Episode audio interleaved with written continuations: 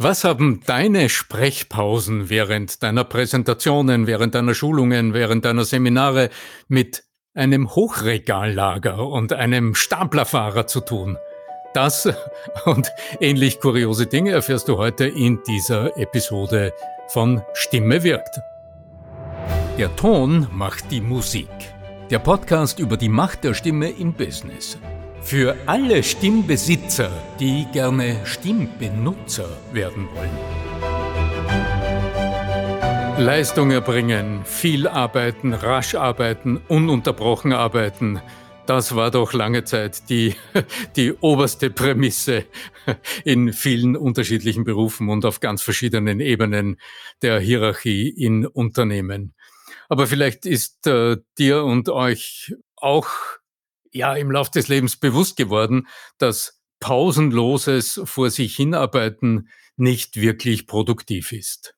Erst Pausen erlauben uns wieder neue Kraft zu tanken, wieder auf andere Gedanken zu kommen, vielleicht uns kurz zu erholen, um dann neu durchzustarten. Ja, und genau diese Kraft der Pause während deiner Erklärungen, während deiner Präsentationen, das wird heute im Mittelpunkt meines Gesprächs stehen, meines Gesprächs mit dem Andreas Giermeier von lernenderzukunft.com. Andreas, willkommen, grüß dich. Wie geht's dir denn mit Arbeitspausen? Servus, lieber Arno, grüß dich. Arbeitspausen, ja, das ist das, was man meistens vergisst, wenn man im Flow drinnen ist, wenn man den dann endlich erreicht hat, ja. Das ist ein, ein kritisches Thema. Denn manche meinen, sie müssten sich an irgendwelche vorgegebenen Pausen halten. Und wenn sie denn dann endlich einmal im Flow drinnen sind. Äh, ich glaube, wichtig ist es dabei schon eine, eine gewisse Art von Gefühl zu entwickeln. Und ich glaube, dass du uns da halt das eine oder andere mitgeben kannst, wie wir dahin auch kommen, äh, die richtigen Pausen zur rechten Zeit zu setzen, ja. Ja, mich betrifft persönlich dieses Thema in einer sehr, sehr speziellen Art und Weise. Ich glaube, es hat einfach mit meinen vielen Jahren Arbeit am Theater zu tun. Denn dort, ja, in diesem schönen Kellertheater, in dem ich meine Ausbildung gemacht habe, in dem ich so viele Jahre meiner persönlichen Erfahrungen auf der Bühne äh, mitgenommen habe, ja, da war es mit den Pausen, zumindest während, also bei den Aufführungen gab es Pausen, keine Frage, aber der Probenprozess ist ja immer das besonders Interessante und die eigentliche Arbeit des Schauspielers am Theater. Und da ging es richtig zur Sache und da waren Pausen Mangelware. Und das hat mich, denke ich, über die vielen Jahre in so einen Modus gebracht, dass ich durchaus ganz persönlich vergessen habe, dass ich da auch noch gewisse Bedürfnisse habe, vielleicht mal ein Jausenbrot zu essen oder mal innezuhalten. Und ich habe äh, einige Jahre meines Lebens damit verbracht, mir selbst gegenüber achtsam zu sein und mal nachzuspüren, was verlangt denn mein Organismus, Gibt es da Bedürfnisse, die gestillt werden wollen? Kurze Ruhe im Moment, vielleicht ein kleiner Spaziergang oder mal was zu essen? ganz banale das Dinge. Wieder bei der Propriozeption. Ja, ja, ganz genau. Ja. Um dann wieder mit neuen Gedanken vielleicht oder auch mit einer anderen Sichtweise wieder neu in ein Thema einzusteigen. Aber heute soll es ja nicht um meine Biografie gehen oder um irgendwie so Dinge aus der Vergangenheit, sondern um ganz praktische Dinge, wenn du jemandem etwas erklärst oder wenn du zu Menschen sprichst. Also genau für diese Situationen, wo aus meiner Beobachtung so viele Menschen einfach Pausen überfahren, von einem Thema zum anderen kommen, von einem Punkt zum nächsten schreiten und dabei vergessen, selbst kurz innezuhalten, um vielleicht den eigenen Redefluss mal zu unterbrechen und zum Punkt zu kommen, aber natürlich vollständig vergessen, dass die Pausen ja in erster Linie, diese Sprechpausen ja in erster Linie unserem Publikum zugutekommen wollen. Mhm. Und weshalb das für unser Publikum so wichtig ist, weshalb das für deinen Erfolg der Präsentation so wichtig ist. Weshalb Pausen unerlässlich sind, dass am Ende deiner Präsentation du die Zwischenergebnisse deines Sprechens absammeln kannst. Darüber will ich heute sprechen. Mhm. Jetzt haben wir in der vorigen Episode über den Beginn einer Präsentation gesprochen und haben uns überlegt, weshalb es lohnen könnte, dort innezuhalten und nicht gleich loszusprudeln.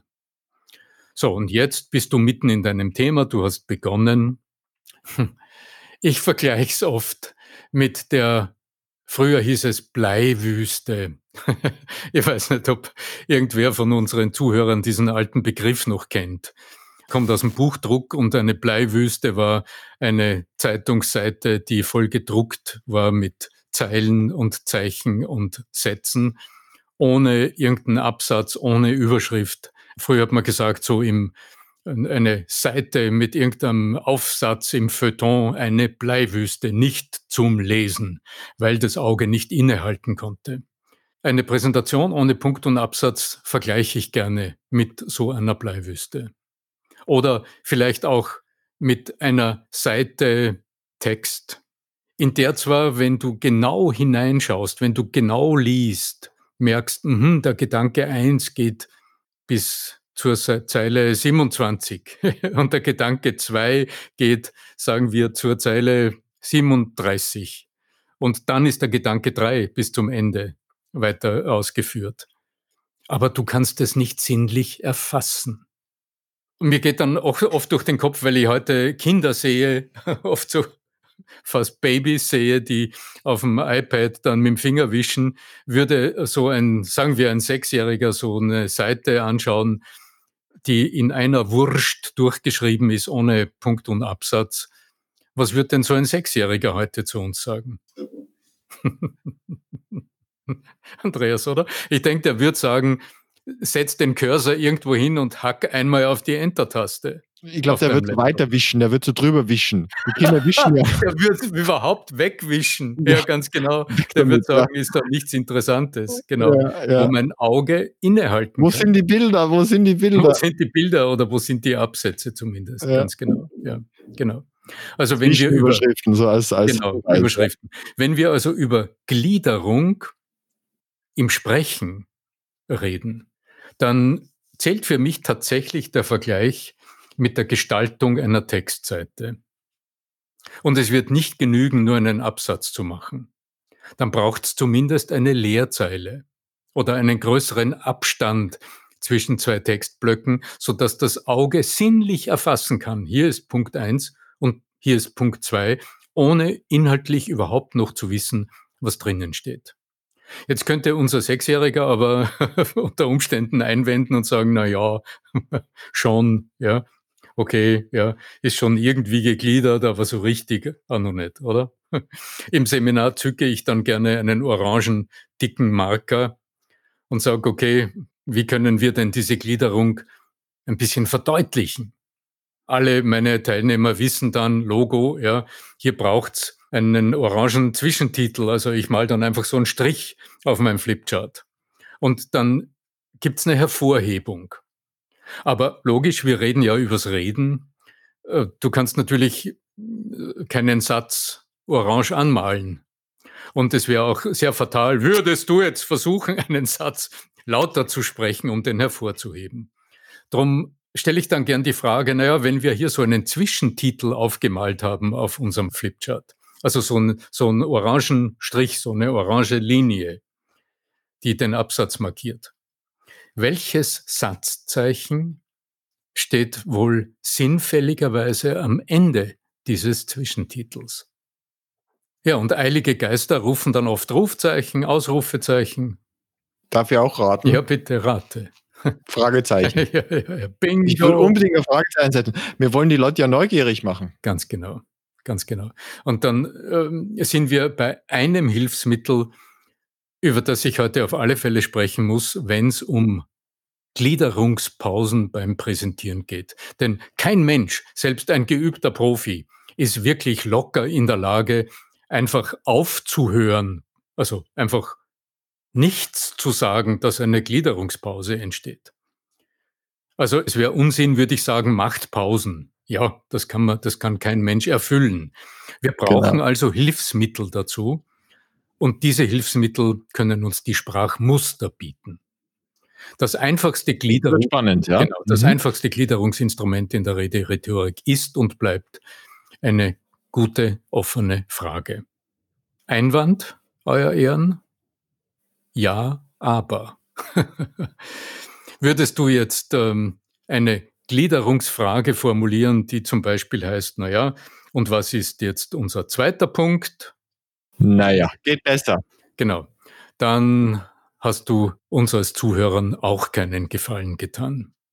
Wir brauchen also keine Frage, die aus deinem, nennen wir es Produkt- oder Erklärungsblickwinkel formuliert ist, sondern im besten Fall, und da gehen wir jetzt schon wirklich einen Schritt tiefer in die Rederhetorik hinein, also in die praktische Rederhetorik hinein, und damit dein Neubeginn gut funktioniert, brauchst du eine gute Frage aus dem Blickwinkel deiner Zuhörer. Also aus dem Bedarf, aus dem Blickwinkel, aus dem Leben deiner Zuhörer. Was also könnte eine wirklich gute Frage sein, die deinen zweiten Part einleitet? Wenn du so fragst, also wirklich dein Publikum fragst, so als wolltest du, dass dein Publikum dir eine Antwort gibt, dann wirst du selbst nach der Frage eine kurze Sprechpause machen und abwarten, dass dein Zuhörer kurz nachdenkt und du ihm dann, indem du weitersprichst, eine Antwort auf deine dir selbst gestellte Frage geben kannst. Okay, dann wären wir also bei einem rhetorischen Gliederungsverstärker, nämlich einer zielgerichteten Frage aus dem Blickwinkel deines Publikums. Ich will hier heute mal einen Punkt setzen, denn in der praktischen Rederhetorik, naja, wirst du vielleicht jetzt sagen, okay, war das alles mit der offenen Frage? Nein, ist es nicht. Äh, würdest du hier noch eine Suggestion vor die Frage setzen, würdest du den Effekt vervielfachen. Aber dazu ein anderes Mal mehr. Jetzt haben wir gesagt, gut, streiche deine Gliederung hervor durch eine Frage, mit der du dein nächstes Kapitel einleitest. Hast du unser Beispiel? Ja, wie aber beendest du deinen Punkt Nummer eins? Mhm, eben. Denn das Ende deines ersten Punktes soll ja zu deiner Gliederungspause führen. Genau. Nehmen wir mal an, wir sprechen jetzt gerade oder ich bin jetzt dabei über die Bedeutung von Gliederungspausen, also von Pausen bei Präsentationen zu referieren und hätte jetzt ausgeführt, wie wichtig das ist und dass diese Pausen vor allem einen Dienst am Zuhörer äh, leistet. Wie könnte jetzt also das Paket 1, also der Punkt 1, sinnfällig abgeschlossen sein? Naja, indem ich zum Beispiel die Essenz aus den vielen Worten, die ich dabei verwende, die Essenz nochmal herausziehe und so eine Art kleine Zwischenzusammenfassung leiste.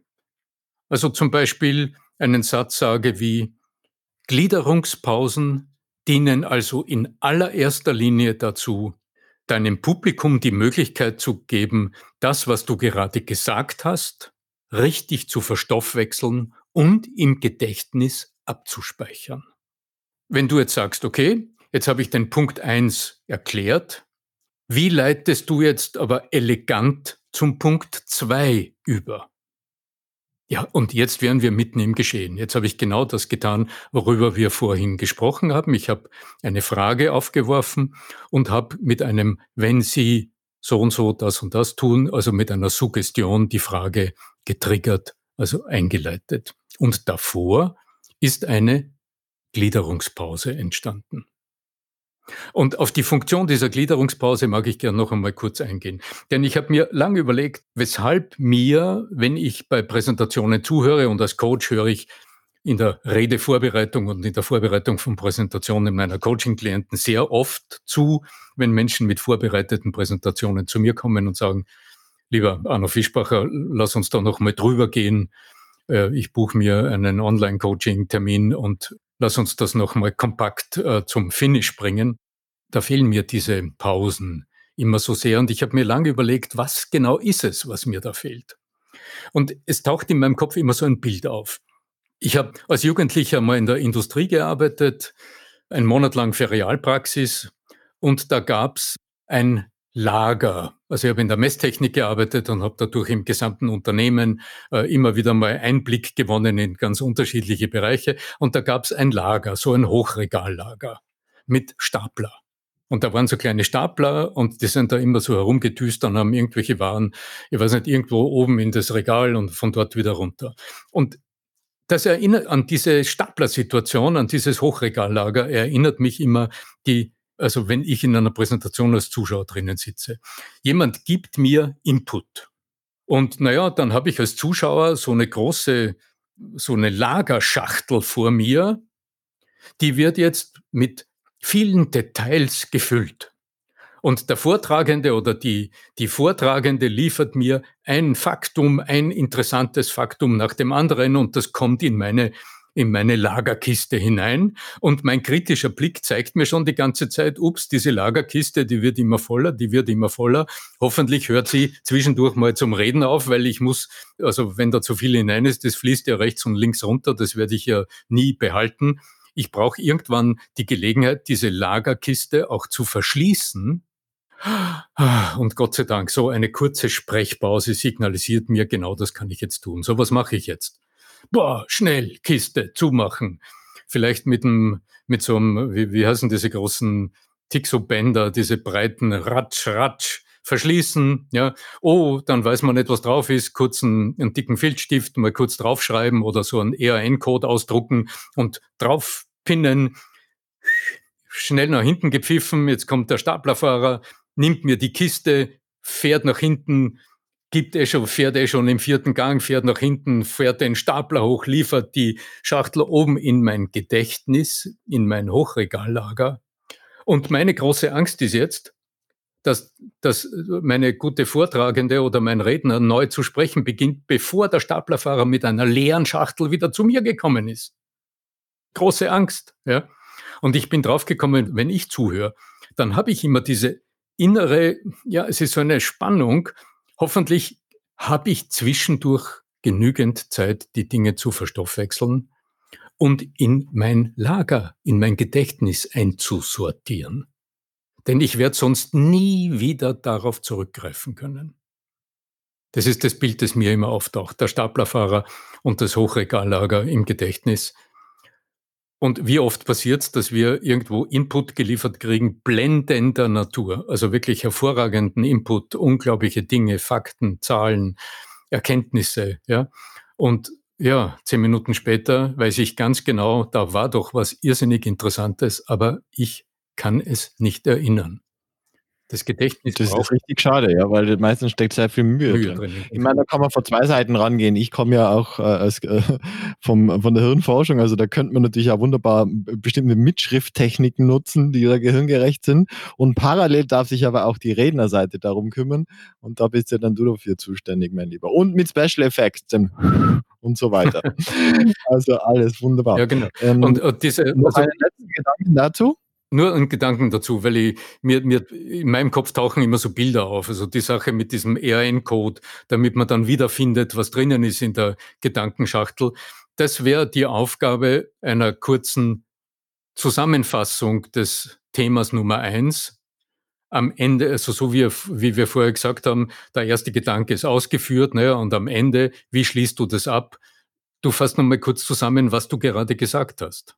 Und das mhm. ist jetzt in dem Bild gedacht, in diesem Hochregalbild gedacht, das ist jetzt der Aufkleber auf der Kiste, wo oben steht, das ist drinnen. Mhm. Und angenommen, ich wäre jetzt so einer und sitze daheim und überlege mir gerade, ach, ich habe ja auch regelmäßig Reden zu halten. Wie kann ich einen, einen solchen Termin bei dir kriegen, dass du das mit mir durchgehst? Ach, Wo muss ich da hingehen? Nichts einfacher als das. arno-fischbacher.com und da empfängt dich gleich auf der allerersten Seite mein freundliches Gesicht in einem Video, aber das kannst du auch wegtun, ja. Das erklärt dir, wie das Coaching auch online funktioniert und dass du nicht nach Salzburg kommen musst, sondern dass wir uns ohne weiteres eine Stunde vereinbaren können, um äh, über Zoom, einfach über die Kamera, äh, ich hier in meinem Studio mit dem Flipchart hinter mir einfach ganz praktisch äh, mit dir arbeite und du findest einen Link, äh, auch ein kleines Bild von einem Kalender. Da kannst du dir einen Termin frei aussuchen für ein kostenloses Vorgespräch, also einfach einen Telefontermin mit mir einbuchen, so wie es für dich passt von der Zeit. dann poppt bei mir, dann blinkt bei mir und sagt mir, dass du dir einfach eine halbe Stunde Gespräch mit mir wünschst. Und dann reden wir mal drüber, um was es geht, welche Wünsche du hast, wie eilig es ist, was herauskommen soll, also was das Ziel ist, was du da erreichen willst. Und wenn alles passt, dann vereinbaren wir bereits am Telefon, wenn es passt. Und wenn alle Rahmenbedingungen stimmen, dann vereinbaren wir am Telefon bereits einfach einen ersten Arbeitstermin. Und bevor wir den nicht äh, gemeinsam gestaltet haben, kannst ja auch weder du noch ich überhaupt entscheiden, a, ob diese Art der Zusammenarbeit für dich gut passt, ob die Chemie stimmt, ob das für dich auch ergiebig ist und ob die gewünschten Ergebnisse auch in so einer kurzen Zeit, in einer Stunde für dich greifbar sind. Und wenn ja, schauen wir uns virtuell meistens über die Kamera heutzutage dann tief in die Augen und ähm, dann werde auch ich sagen, wie ich denke, wie so ein Prozess funktionieren kann. Und die meisten meiner Kunden und Klienten, die äh, sind nach ein, zwei solchen Coaching-Einheiten Oft ist es ja wirklich die Vorbereitung auf einen Auftritt, auf eine Präsentation, auf eine Moderation, auf ein Online-Meeting oder auf ähnliche wichtige Kommunikationsmomente. Äh, das ist oft, auch weil es kurzfristig ist, in ein, zwei solchen Einheiten auch wirklich sehr befriedigend erledigt. Kann ich mir sehr, sehr gut vorstellen. Ja, danke auch einmal noch äh, für die Erklärung dessen. Ja. ja. Äh, in diesem Sinne, anno-fischbacher.com und da erwartet Sie schon das sein hübsches Gesicht. Äh, wenn Sie eine Frage haben oder wenn äh, ihr daheim eine Frage habt, dann einfach eine Mail schicken an podcast.arno-fischbacher.com und dann können wir in einer der nächsten Episoden potenziell, sollte die Frage auch für andere relevant sein und nicht allzu eigenspezifisch, gerne auch darauf eingehen. Lieber Arno, du noch ein paar abschließende auf Wiederschauen oder auf Wiederhören Worte? Ja, ja, genau. Also wir haben ja noch einen Punkt offen, drei praktisch. Ja, ja klar, aber heute nimmer. Wir sind bald eine halbe Stunde. Haben wir angekündigt, also haben wir noch eine ganz wesentliche Pause offen, nämlich die, wenn du aufhören willst zu reden.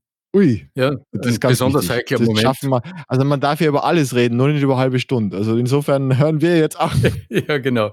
Also in diesem Sinne freue ich mich auf ein Wiederhören beim Stimme wirkt Podcast und das sagt der Arno Fischbacher und schließt, wie sollte es anders sein heute bei dieser Episode mit einer Frage, nämlich was ist denn für dich, lieber Zuhörer, liebe Zuhörerin, diese eine Frage rund um dein Wirken in der Kommunikation, die du auf alle Fälle in diesem Podcast beantwortet haben willst. Podcast at arno-fischbacher.com. Wiederhören, Andreas, danke. Tschüss. Servus, ciao.